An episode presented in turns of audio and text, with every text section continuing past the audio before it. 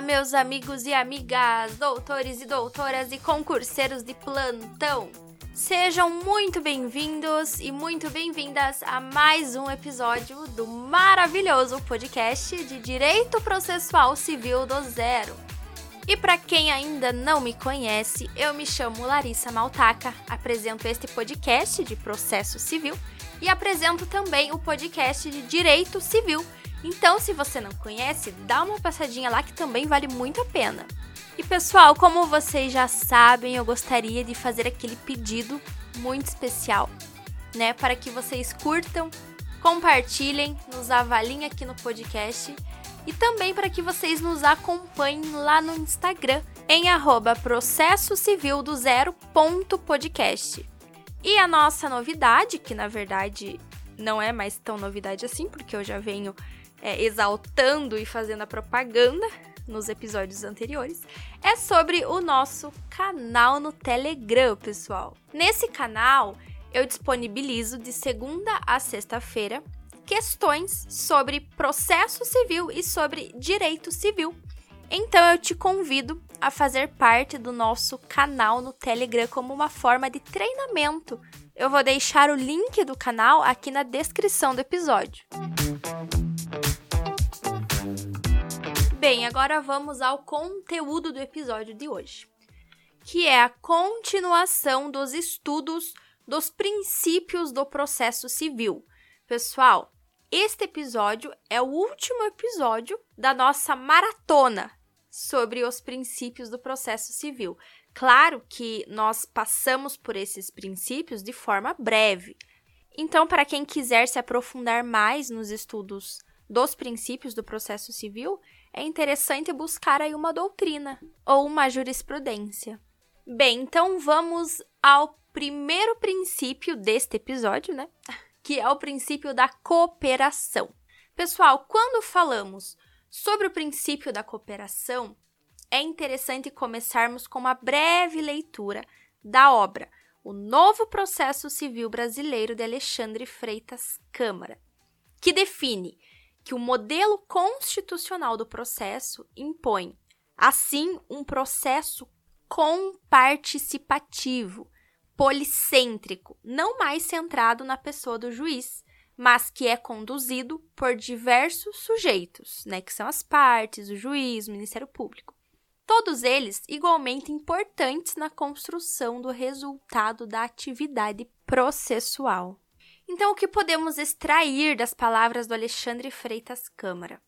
É que o processo é composto por vários sujeitos, cada qual com seu papel fundamental. E para garantir o melhor processo, todas as pessoas, todas as partes envolvidas devem cooperar entre si. E quando falamos em um melhor processo, estamos falando da luta contra a morosidade do judiciário e também de alguns comportamentos que tornem o resultado da lide mais demorado. Então, qual é o objetivo desse princípio? Pessoal, a cooperação visa a celeridade processual. Essa celeridade processual seria com uma decisão de mérito justa e efetiva, tanto que a própria lei busca punir os comportamentos contrários, como é o caso da multa aplicável em caso de oposição de embargos de declaração meramente protelatórios. E esse princípio é tão importante que ele está disposto lá no artigo 6 do CPC, que diz o seguinte: todos os sujeitos do processo devem cooperar entre si para que se obtenha, em tempo razoável, decisão de mérito justa e efetiva. Podemos dizer, então, que o processo é como uma grande máquina e os atos e os sujeitos são como as engrenagens dessa máquina, de modo que todos devem funcionar no sentido de fazer esta máquina sempre funcionar. Então, sobre o princípio da cooperação, é isso. Vamos partir agora para os princípios inquisitivo e dispositivo. Para facilitar o estudo, primeiro eu vou falar do princípio inquisitivo e depois eu vou falar do princípio dispositivo. O princípio inquisitivo trata da hipótese do magistrado que toma a iniciativa da produção de provas dentro de um processo.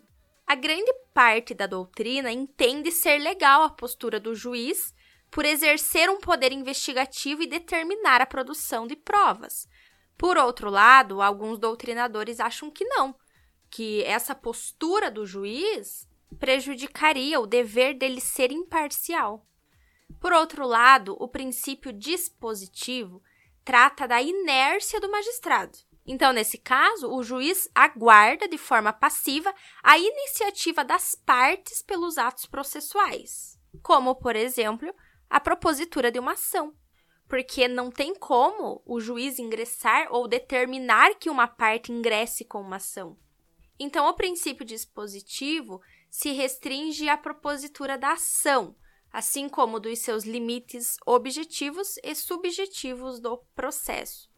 E partindo agora para o nosso último princípio, que é o princípio da instrumentalidade.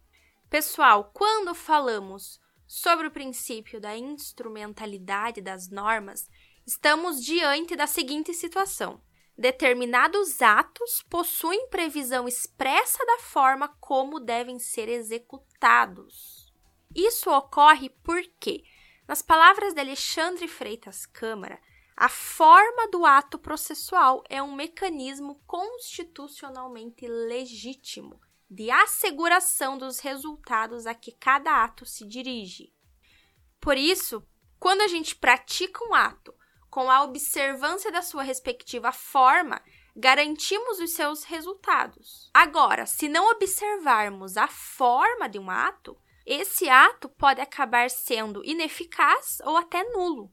Então, por exemplo, uma citação ou uma intimação que não obedeça os requisitos legais é inválida. Bem, pessoal, e chegamos ao fim de mais um episódio e encerramos a nossa maratona sobre os princípios do processo civil.